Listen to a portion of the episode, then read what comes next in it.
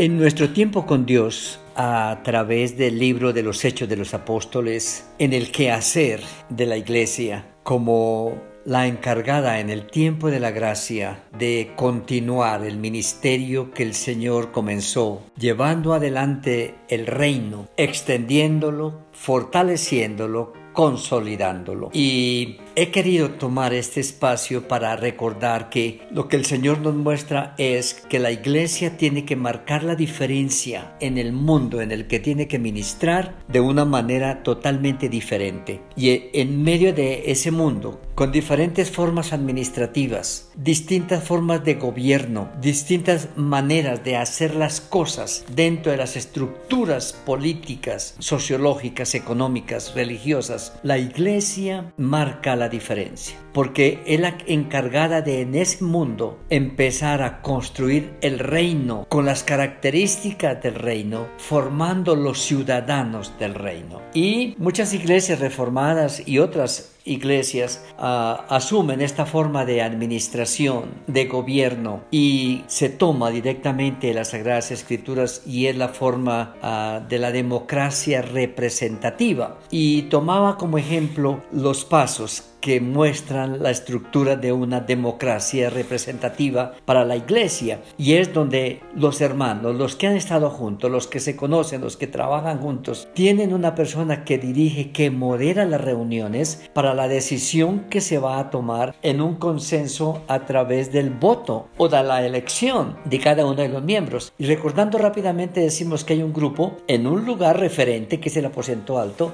más de 120 personas y una, un moderador que es Pedro. Ese moderador explica el motivo de la reunión y el versículo 21 en adelante, como lo vimos, está diciendo, es necesario pues que de estos hombres que han estado junto con nosotros todo el tiempo, que el Señor Jesús entraba y salía entre nosotros, comenzando desde el bautismo de Juan hasta el día en que de entre nosotros fue recibido arriba, uno se ha hecho testigo con nosotros de su resurrección. Están hablando, aquí están los líderes. Y de este liderazgo que conoce al Señor, que escuchó su palabra, que le ha seguido y se ha comprometido, vamos a escoger a alguien para que tome el lugar del que cayó Judas. Y inmediatamente entonces están diciendo cualquiera de los hermanos que conoce al Señor y que le quiere servir, tiene la opción para tomar ese lugar. Dice, y señalaron a dos, a José llamado Barsabás, que tenía por nombre, sobrenombre justo, y a Matías. Otra de las características de la democracia representativa es la postulación. Todos los hermanos tienen la misma posibilidad de asumir liderazgo, de servir al Señor en las tareas del ministerio y todos pueden optar, todos pueden aplicar para ah, tomar ese cargo, pero descansa la elección en la asamblea congregacional, descansa la elección en los mismos hermanos que orando y pidiendo dirección van a elegir y es donde se evita que se caiga en un gobierno episcopal en una persona que asume el poder, sino que aquí de alguna forma vemos las postulaciones, eh, escogen y postulan a dos para un puesto que está vacante y dice, ah, escogieron a José llamado Barsabás que tenía por nombre justo y a Matías. Otra, otra tarea es el versículo siguiente, orando. E, estos hermanos que están postulados, cualquiera puede hacerlo, pero queremos Señor que tú nos guíes para hacer lo correcto. Y orando dijeron, tú Señor que conoce los corazones de todos, muestra, o sea, guíanos a tomar la decisión correcta. ¿Cuál de estos dos has escogido? Y no olvidemos eso, que Jesús viene y escoge a sus discípulos, llama a sus seguidores y le deja la tarea a la iglesia de seguir eligiendo hombres y mujeres para el servicio, para el ministerio de la obra del Señor y el extendimiento del reino.